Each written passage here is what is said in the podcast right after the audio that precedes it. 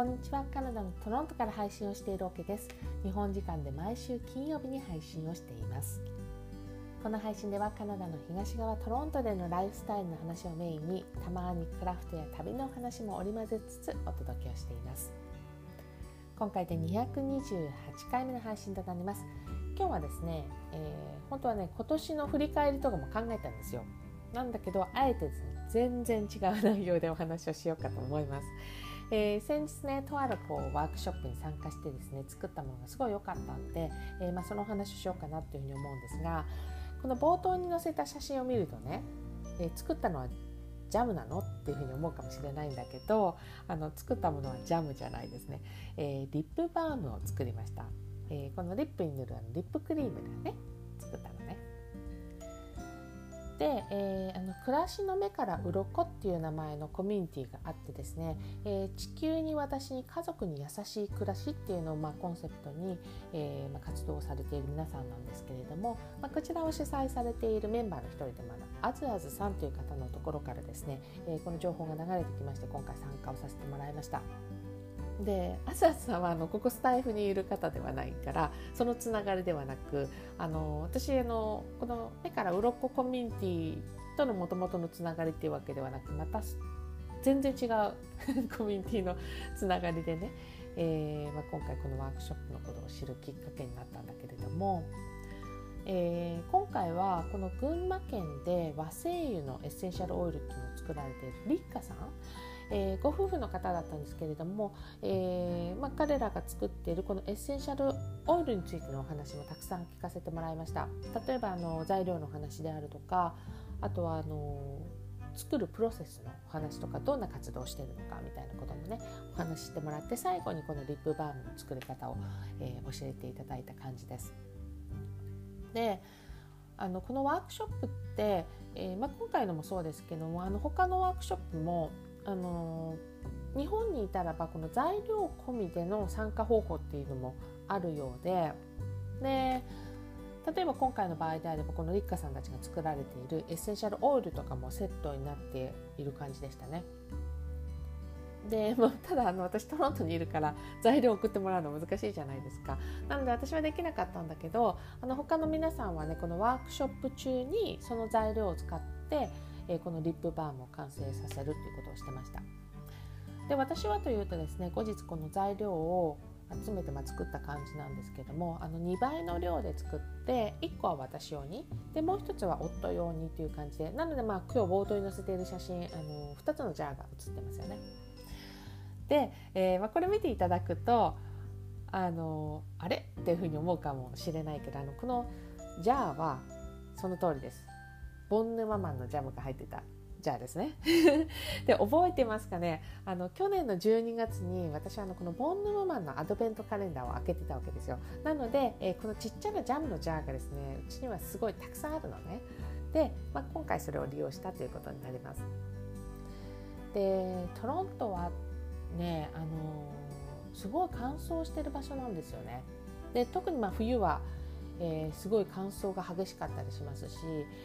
あのあと家の中があったかいっていうのもこれ影響してて 変な話ね今私半袖着て喋ってるんですよ 家の中で。で家の中がむちゃむちゃ暖かいからそれでまあ乾燥がこう激しいっていうのもあるとは思うのででこれあの乾燥は悩ましいことの一つですよね。で今回作ったこのリップバームってであのリップに使う以外にも使えるよっていうふうにお話しいただいたんで私あの手とかこう肘のところに使ったりもしてます。で夫はというとで彼はランニングする人なんでこの冬の時期にですねリップバームむちゃむちゃ大切なんですよ。で、えー、特にね5キロ以上走る時だとあのあまりこう効果がないものを使ってしまうとですねもう乾燥しまくってもう大変なことになるって言ってましたんで今回のやつすごくいいみたいですね。であとねそう彼はねかかとにも使ってます。ただねあの口に使うのとまあ同じもの使うのは良くないんじゃない？みたいな。あの私はすごい思ったのでそうなんか別の容器にもう一回作ろうかななんて今思思ってるところなんだけどね。で私もこうも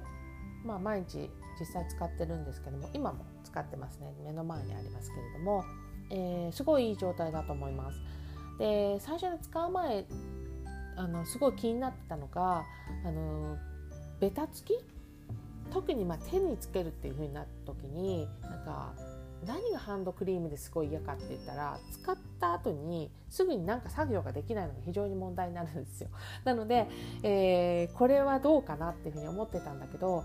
それがね全然ベタつかなくてで多分想像なんですけどこれ浸透性がいいのかなと思って